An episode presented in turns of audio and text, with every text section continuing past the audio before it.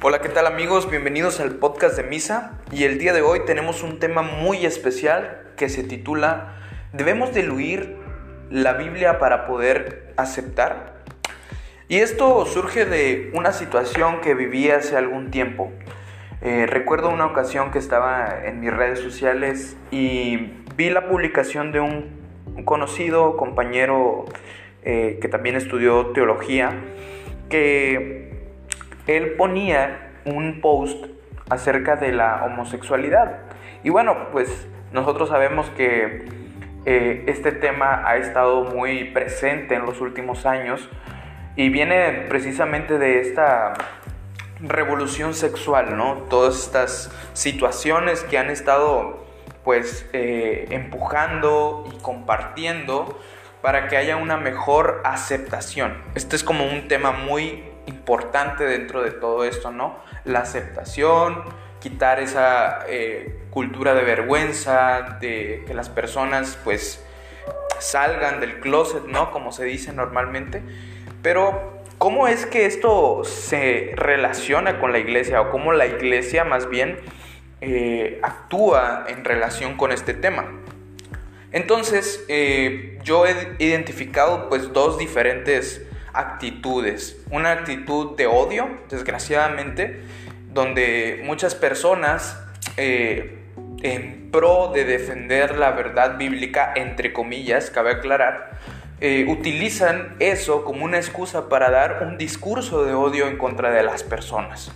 Independientemente de su orientación sexual, su pensamiento o lo que sea, descargan todo ese dolor, todo ese odio en contra de esas personas. Y esto es algo que viví muy de cerca. Eh, en medio de todo esto que les comento cuando vi este post, eh, yo estaba dando estudios bíblicos a una, a una amiga y ella pues, siempre tuvo este eh, corazón de izquierda, ¿no? Que busca ayudar o estar del lado siempre de las minorías y pues se involucraba, ¿no? En diferentes movimientos como el feminismo, eh, todo lo que tiene que ver con el apoyo LGTB.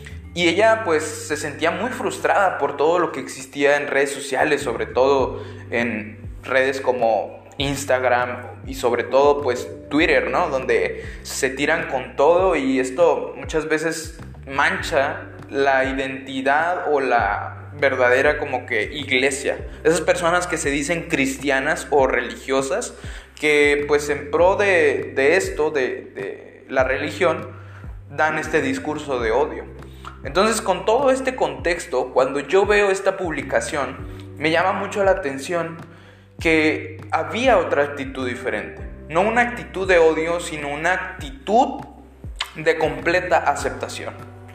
El post decía algo así que se había estado analizando los pasajes que eh, en el Nuevo Testamento, eh, de acuerdo a lo que pues comúnmente en la tradición se creía que hablaba sobre eh, la homosexualidad, y se había dado cuenta que había sido solamente una mala traducción. Entre ellos pues están algunos textos como de Primera de Corintios, de Tito, si no mal recuerdo, que es el otro. Y también pues el que se menciona en la epístola a los romanos. Pero me llamó mucho la atención precisamente el texto de 1 Corintios en el capítulo 6. Eh, la persona, mi compañero que, que compartía este, este post, decía que la traducción ahí estaba mal que esas dos palabras que normalmente se habían traducido como afeminados y como homosexuales, había sido una eh, eh, traducción de, de alguna manera tendenciosa, con la tendencia al rechazo y al juicio de la homosexualidad por el contexto en el cual se había traducido. Entonces yo pues me quedé impresionado, ¿no? No esto era algo que se pudiera decir con ligereza. Pues de esto, de alguna manera, como que dependía, y pues no lo digo con toda seguridad, porque pues obviamente la verdad es no solamente lo que se encuentra contenido en el Nuevo Testamento, donde se encuentran estos pasajes, sino también lo que Dios ya ha dicho antes en el Antiguo Testamento, ¿no? Pero pues sí influía un poco la perspectiva cristiana sobre este tema.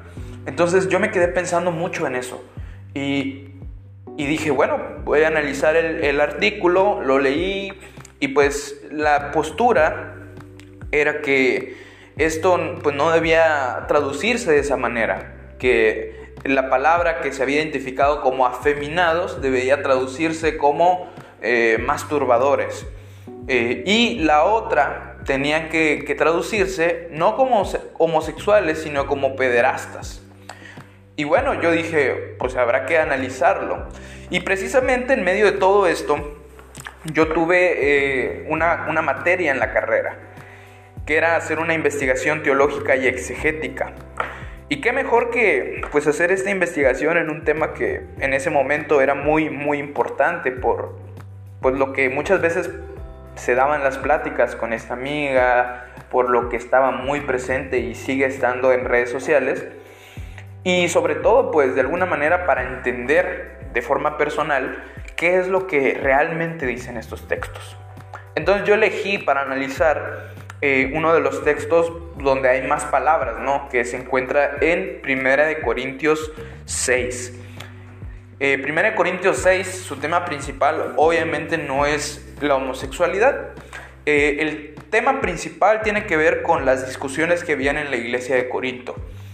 Cabe resaltar que pues eran tales discusiones que había llegado al punto de que se iban a llevar esos problemas ante eh, un juicio de tipo legal. Y esto había hecho que Pablo pues los amonestara y les preguntara si no había personas suficientemente listas, capaces, con sabiduría dentro de la misma comunidad cristiana para llegar al punto de ir a exponer los problemas de la iglesia ante los incrédulos. Y es ahí, en medio de toda esta discusión, en medio de toda esta eh, reprensión de Pablo, que les dice, ¿cómo van a ir ustedes a presentar eh, este caso en busca de justicia ante los incrédulos, ante los injustos? Y es que, pues, entendemos que el Nuevo Testamento se dio en la sociedad grecorromana, ¿no? Y todas las leyes, eh, pues, estaban regidas por, este, por esta cultura. Y los jueces, obviamente, pues se regían base a esta cultura. Y entonces pues era claro que, ellos tenían otra ideología, otra cosmovisión. Y Pablo se preguntaba cómo ellos, siendo personas que no conocen a Dios, que no siguen eh, la ley de Dios, van a poder juzgar de una manera justa. Y esto era muy interesante, ¿no? Al final, Pablo concluye con una lista, pues poco grande de diferentes pecados que estas personas podían eh, buscar, ¿no? O estar cometiendo y que resultaba de cierta manera un poco ilógico que se buscara justicia en este tipo de personas, ¿no?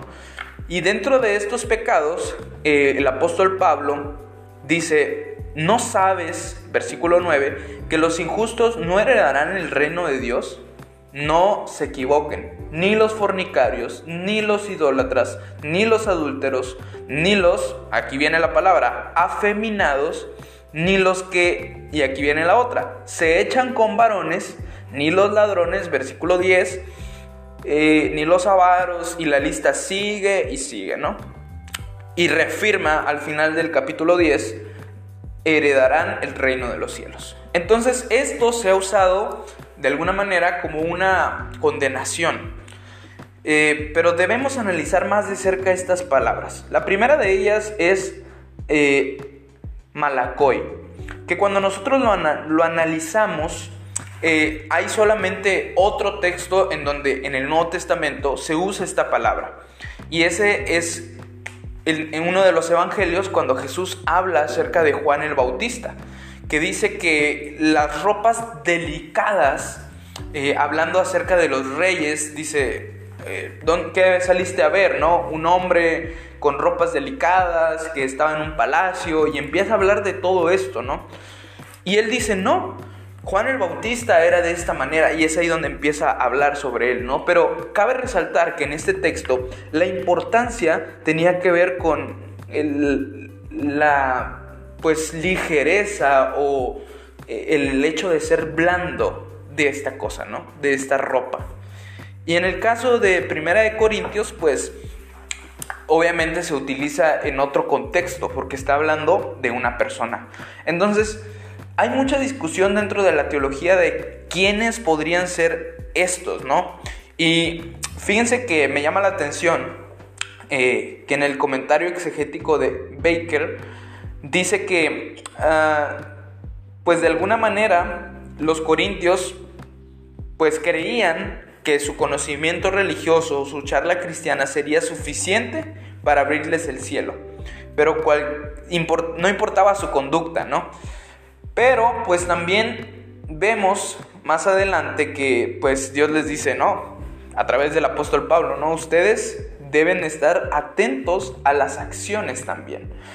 Y bueno, hay un, eh, pues, teólogo, David E. Galarnan, que en el comentario exegético de Baker explica cómo han sido interpretadas estas palabras que mencionábamos anteriormente, ¿no? Que es Malakoy y la otra que también vamos a analizar es Asker no Koitai.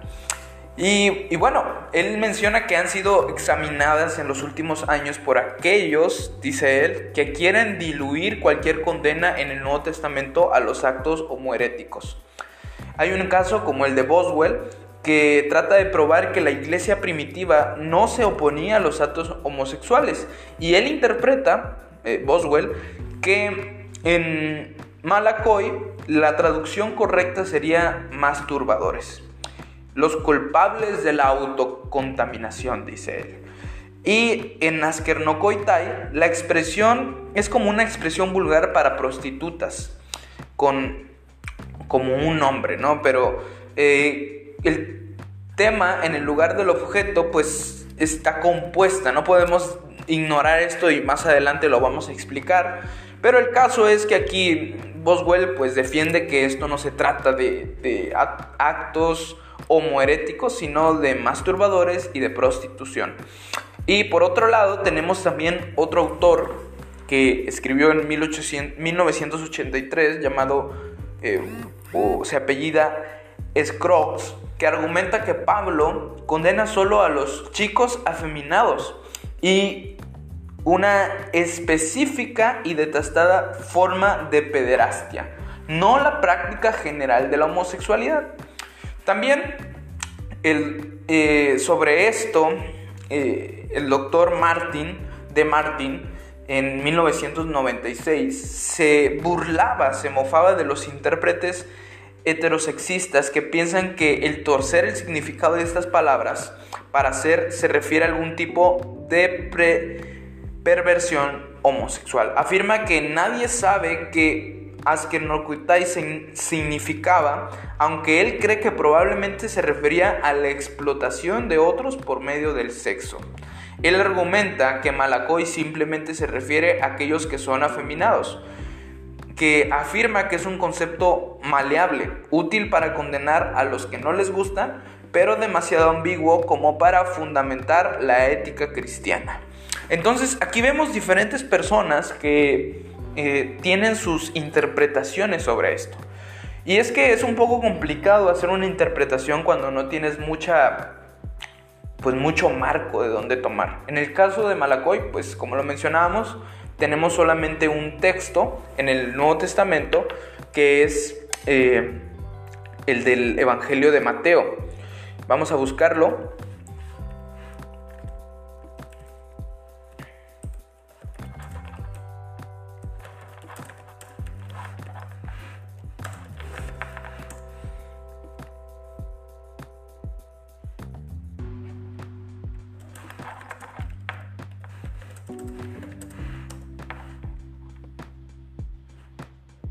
Es Mateo capítulo 11.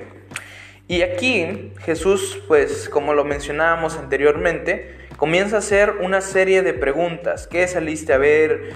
Y, y bueno, En el versículo 8 es donde dice, ¿qué saliste a ver? Un hombre vestido con ropas finas, y aquí la palabra es la misma que se utiliza en 1 Corintios 6, 9, que pues dentro de los léxicos podemos ver que pues, tiene una connotación de ligereza, de suavidad. Entonces, hay muchas interpretaciones respecto a estos textos pero por lo menos aquí tenemos otra referencia en el Nuevo Testamento. En el caso de Askernokoitai, es una, una palabra compuesta de Asker, que es hombre, y Koitai, que tiene que ver con, pues de donde proviene coito, que tiene que ver con acostarse, con tener relaciones sexuales. Eh, los teólogos lo han denominado un neologismo, una nueva palabra. Y pareciera que Pablo deseaba transmitir una idea importante al utilizar una nueva palabra, algo que no se usa en ningún otro lugar en el Nuevo Testamento. Y por eso algunas personas, como lo veíamos ahorita en los diferentes intérpretes que mencioné, pues han tomado como diciendo, ah, bueno, pues no sabemos realmente qué significa.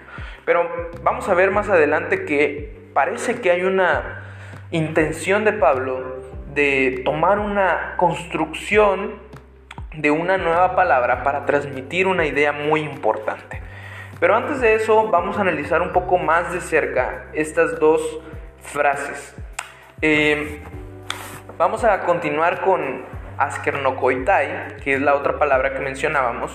Esta palabra eh, menciona también eh, no aparece en la literatura existente antes de Pablo. Sin embargo, menciona él, parece probable que se acuñó en el judaísmo helenístico, o tal vez Pablo eh, lo tomó de la prohibición levítica de que los varones se acostaran con los varones. Esto es bien interesante porque miren lo que dice Levítico 18:22. No te acostarás con un varón como con una mujer porque es abominación. Y aquí pues se usa una, una palabra similar, ¿no? Una construcción que tenemos en, en griego, kaimeta, arsenos, arsenos, esta es la, la palabra griega que se utiliza para hombres, y también tenemos la otra palabra que es coiten, coiten. Si juntamos estas dos, podemos tener ese neologismo. Obviamente sabemos que aunque el Antiguo Testamento no se escribió originalmente en griego, sino en hebreo, en su mayoría, un poco de arameo, pues tenemos una versión que ha sido traducida desde hace mucho tiempo, que es la Septuaginta, donde traduce el Antiguo Testamento y que es obviamente tomada en cuenta por muchas personas, que precisamente en esta eh, época se tradujo de esta forma, ¿no? Y puede que de ahí Pablo lo haya tomado. Y, y es un poco más interesante por lo mismo de que la Biblia que estaba disponible para aquel tiempo era la traducción de la Septuaginta. Y esto es muy, muy interesante. Tenemos también otro texto que se encuentra precisamente en Levítico capítulo 20, versículo 13, que dice, cualquiera que duerma con un varón como con una mujer, ambos han cometido abominación, corren peligro de morir. Y aquí una vez más tenemos estas palabras, ¿no? Arsenos coiten. Y, creo que pues de alguna manera es muy intencional, ¿no? Esta parte en la cual no podemos simplemente ignorarlo. No podemos ignorarlo por el trasfondo judío que Pablo tenía, ni tampoco por toda la evidencia que hay, no solamente prohibitiva en el Antiguo Testamento, sino prescriptiva, donde Dios indica, pues, lo que muchas personas entendemos, que la relación sexual debe ser en un contexto matrimonial entre un hombre y una mujer. Entonces, eh, la cuestión aquí pues sería un poco complicado analizar todo lo que, lo que se han pues dicho sobre estos textos, pero El problema central es que muchos han tomado estos dos, estas dos palabras, que es Malakoy y Askernokoitai, como una excusa para decir, no, pues es que Dios no es claro.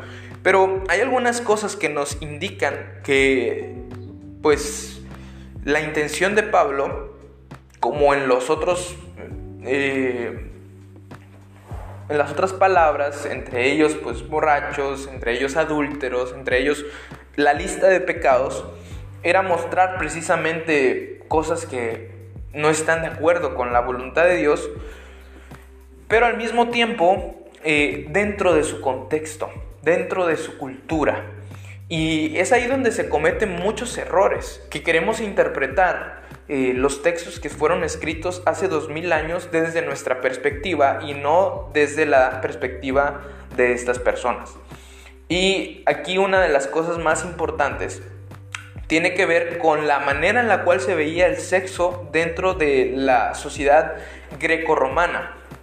Eh, podemos ver que algunos comentadores nos hablan de que eh, Pablo lo que realmente quería condenar aquí era la pederastia o la masturbación, como se ha dicho anteriormente.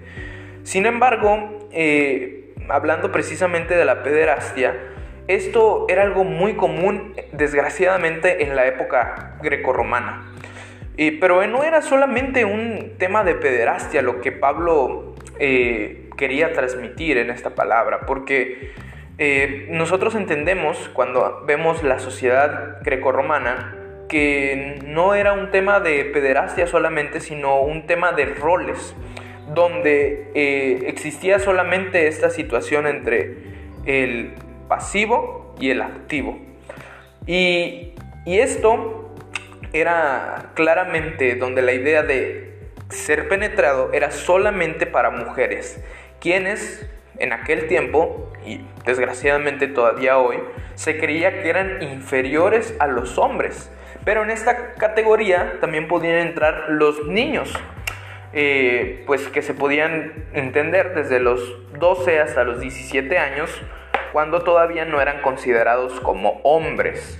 Y es algo extraño porque incluso los padres deseaban que sus hijos aprendieran, de es ahí donde viene el pedagogo, que pues dentro de esta ideología totalmente equivocada, solamente podían aprender a ser hombres una vez que eran penetrados por un hombre mayor. Y esto es algo realmente retorcido, pero pues era el pensamiento de aquel tiempo. Y muchos han tomado esta idea para decir, ves, aquí lo que Pablo quiere decir en 1 Corintios 6.9, cuando se refiere tanto a Malacoy como a Askernokoitai, es solamente una cuestión de eh, activo, pasivo dentro de la pederastia. Pero eh, aquí olvidamos o ignoramos ese pensamiento tan marcado de que el sexo en aquel tiempo solamente se trataba de penetración. Pero aún así dentro de este contexto, donde entendemos que los griegos no estaban muy interesados o muy preocupados por una identidad de roles, una cuestión eh, más eh, como lo que hoy sucede, ¿no? De eh, la identidad de género, sino más bien por esa cuestión de supremacía, ¿no? De quién es el, el activo y quién es el pasivo. Pero esto no implica que no había pruebas de que la homosexualidad no se resumía solo a la pederastia. Eh, William Barclay en su comentario menciona que muchos emperadores practicaban la homosexualidad ya sea de forma pasiva o activa, no necesariamente siendo ellos un niño. Esta condición, dice él, se había extendido como un cáncer por toda Grecia y había invadido Roma. Apenas nos podemos dar cuenta de hasta qué punto había plagado el mundo antiguo. Hasta una persona tan elevada como Sócrates la practicaba. El diálogo El banquete de Platón, que ha originado la expresión de amor platónico que muchos de nosotros conocemos, se refiere a esta clase de amor. 14 de los 15 primeros césares practicaban este vicio contra la naturaleza, dice Barclay.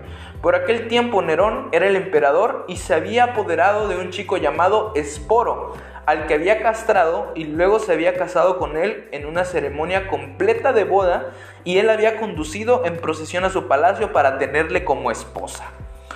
Con una aberración increíble, el mismo Nerón se había casado con un tal Pitágoras, al que tenía como su marido. Y aquí esto es bien importante, ¿no? Porque no solamente había hecho a un chico, que es lo que muchos dicen, que, ah, bueno, ves, ahí está la pedrastia, sino que él mismo había tenido un marido, que era Pitágoras, ¿no? Cuando eliminaron a Nerón y Otón, otro emperador, ocupó su puesto, una de las primeras cosas fue tomar posesión de Esporo. Más tarde, el nombre de Adriano estuvo involucrado con el del joven Vitinio Antonus, con el que vivió inseparablemente, y cuando murió le deificó y llenó el imperio de estatuas suyas e inmortalizó su pecado dándole nombre a una estrella.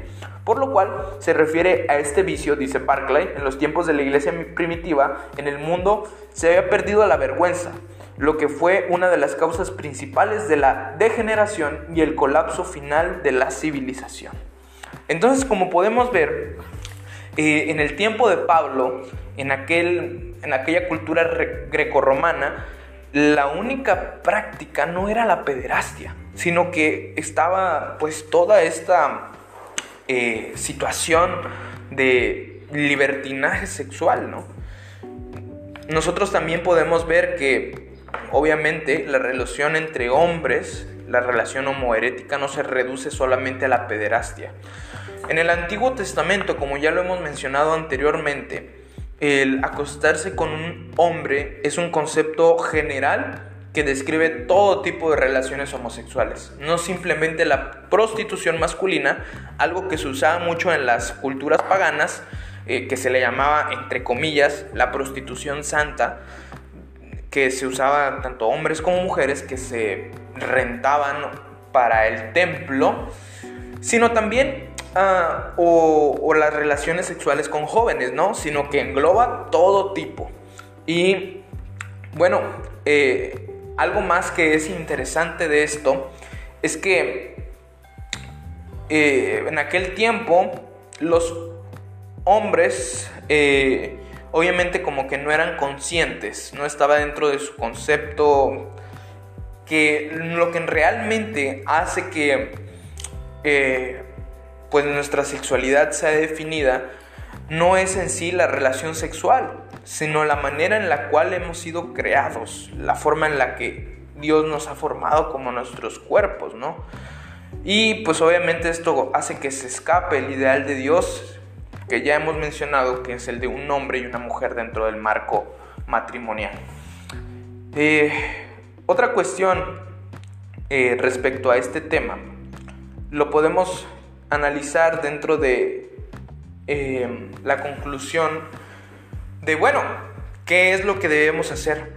Ya entendimos que pues la cultura en aquel tiempo era diferente, era distinta la concepción que se tenía sobre la sexualidad a la que hoy tenemos. ¿Cómo entonces podemos aplicar ese texto a nuestra sociedad actual? Y bueno, eso es, es parte de la interpretación de la...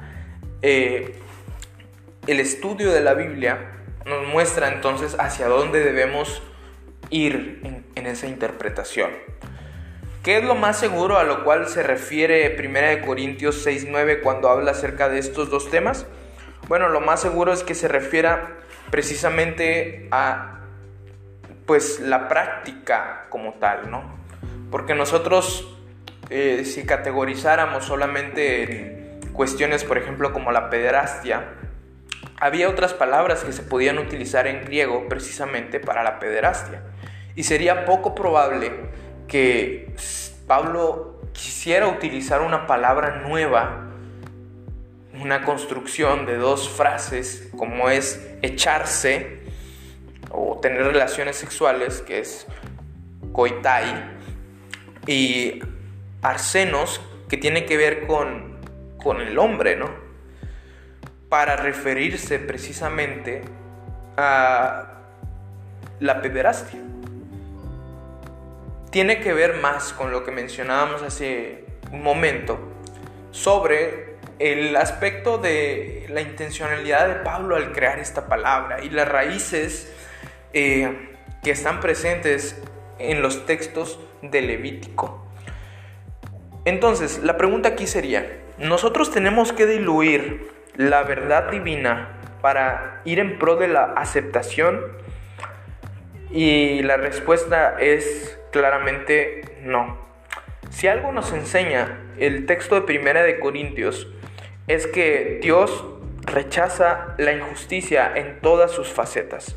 Para Dios no es más importante el pecado de, eh, de algún carácter sexual a el de el orgullo o el del chisme o el de la borrachera. Dios ve el mal como lo que es, el pecado como lo que es.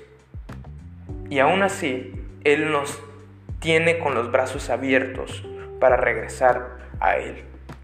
Y esto es la manera en la cual termina Primera de Corintios 6, donde dice en el versículo 11, refiriéndose a todos los pecados, no solamente a estas dos palabras de Malacoy y Askernokoitai, sino a todas las otras que mencionan fornicarios, idólatras, avaros, borrachos, maldicientes, estafadores, todos estos.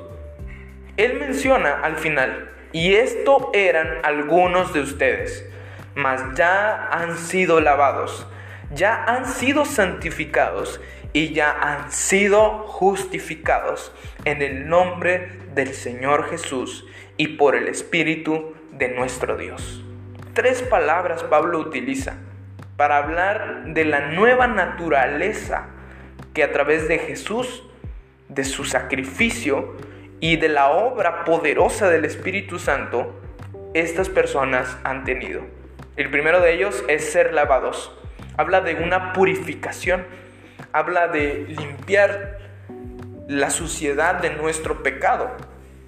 Y al mismo tiempo también se refiere a ser santificados, que esto tiene que ver con ser apartados, ser santos porque estamos relacionados con un Dios santo y ser justificados, donde ya no importa más nuestro pasado, porque ahora nuestra identidad está en Cristo Jesús.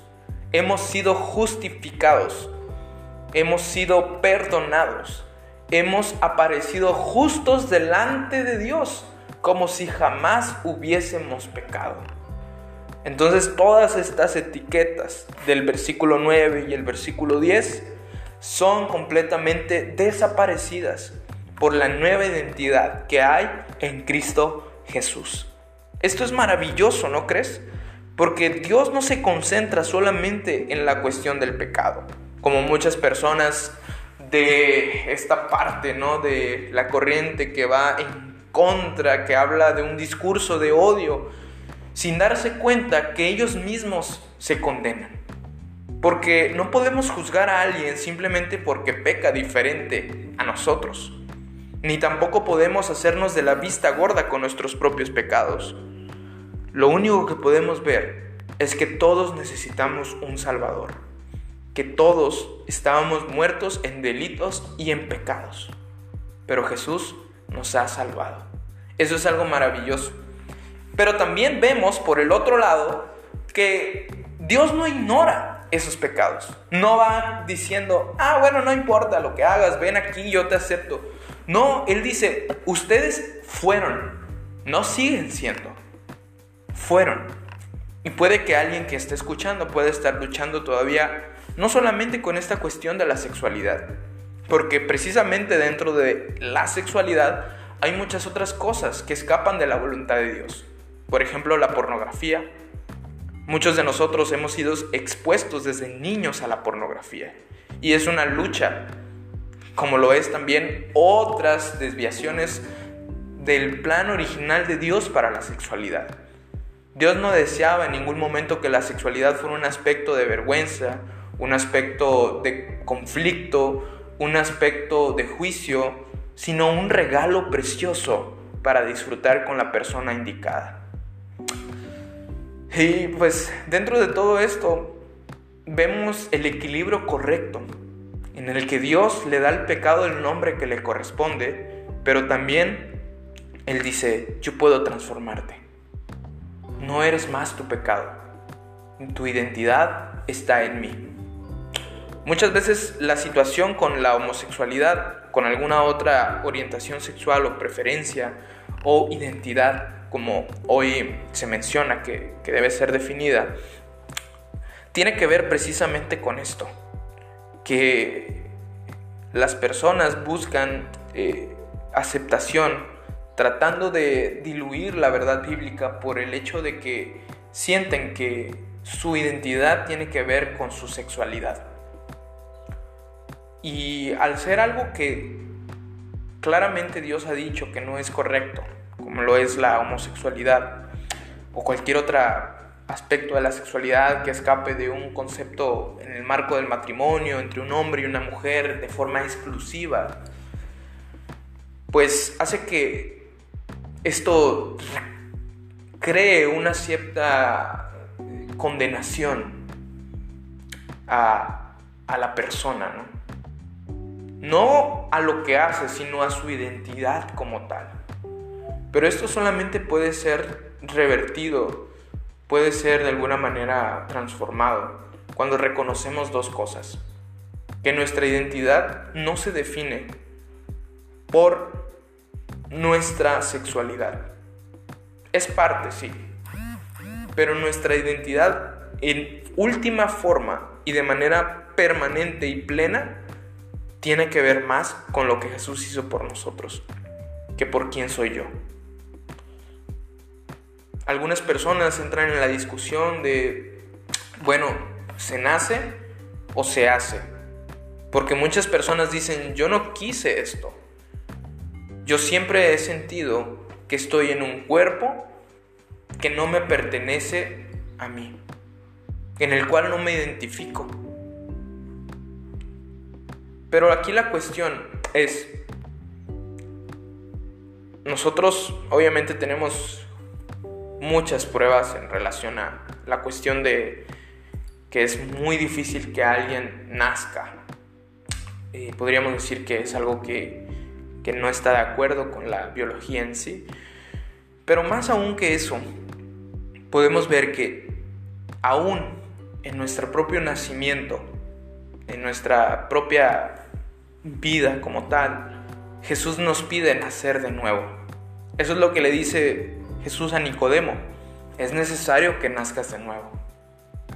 Y si tú sientes, y no digo que sea así, pero tú sientes que has nacido de esta manera, Jesús hoy te dice, es necesario que nazcas de nuevo. De la misma forma que se lo dice a cualquiera otro de nosotros. Porque todos, independientemente de qué, necesitamos de Él. Necesitamos nacer de nuevo. Entonces, la invitación de Jesús es esa. La misma que le hizo a la mujer que fue sorprendida en el acto del adulterio. Ni yo te condeno. Vete y no peques más. El equilibrio perfecto en el que Jesús nos muestra es, yo conozco tu pecado, pero yo morí por él y estoy con los brazos abiertos. No tienes que cambiar para que venir. Ese es un problema muchas veces en la iglesia. Pero ante esta falsa idea de que una persona tiene que cambiar, tiene que dejar de ser homosexual para ir a la iglesia, Jesús dice, hey, ven tal cual estás, ven tal como eres. Ven tal como te sientes, ven tal como estás. Y yo te voy a aceptar. Eso no quiere decir que Él ignore nuestras faltas, nuestras necesidades, nuestros pecados. Pero Él quiere decir que su amor es más grande que todo ello. No por eso tenemos que diluir la verdad bíblica. No por eso tenemos que decir que ha sido una interpretación falsa o tendenciosa porque ya hay mucho en la Biblia que nos habla de que el amor de Dios es incondicional, de que Dios nos abre los brazos como estaba en la cruz, sin importar cuál sea nuestra condición. Pero Él nos ama tanto que desea hacer algo mejor en nuestra vida. Desea darnos una nueva identidad en la cual seamos limpiados, santificados y justificados. Eso es tanto para la persona heterosexual como homosexual o aquella persona que se define por algún término no binario, ¿no? Independientemente de cuál sea, Él está ahí. La iglesia puede que tal vez haya tenido malas actitudes contigo, te haya rechazado, perdónanos. Muchas veces actuamos no como Jesús lo haría, sino como Tal vez el fariseo lo haría, ¿no? Sin embargo, escucha hoy la voz de Jesús que te dice, ven aquí, yo te amo tal cual eres. El resto, el Espíritu Santo se encargará de hacerlo, como lo sigue haciendo en la vida de cada uno de nosotros. Lo importante es comenzar, dar el primer paso. Y el primer paso no es dejar de ser homosexual. El primer paso es ir a Jesús. Eso es lo único que necesitas. No necesitas resolver el conflicto de identidad sexual antes de ir. No necesitas nada, absolutamente nada. Solamente necesitas ir a Jesús. Puede que dentro de la iglesia no haya mucha concordancia con este tema. Puede que cada quien tenga su propia opinión, pero lo que la Biblia dice es, ven a mí. Y Jesús dice, al que a mí viene, yo no le echo fuera. Y eso no excluye a, los homosexuales, no excluye a los adictos a la pornografía, no excluye a los borrachos, no excluye a los engañadores, no excluye a los orgullosos, no excluye a nadie. Él te dice, yo te acepto tal y como eres. Hemos concluido el podcast del día de hoy. Eh, esto refleja el estudio que, he realizado y sí, hay muchas cosas que aún es necesario mejorar, hay muchas cosas que no se han mencionado por cuestión del tiempo, pero eh, seguimos aprendiendo. Esperamos que haya sido de bendición, compártelo con las personas que creen que va a poder ser útil y si hay algo que haya sido de una manera equivocada dicho o que haya ofendido a alguien, pido una disculpa sincera. Yo sigo aprendiendo y sigo creciendo, sigo mejorando, sigo siendo pecador y Jesús nos va a seguir amando. Entonces, que Dios te bendiga, que tengas un excelente día y que puedas disfrutar al lado de Jesús.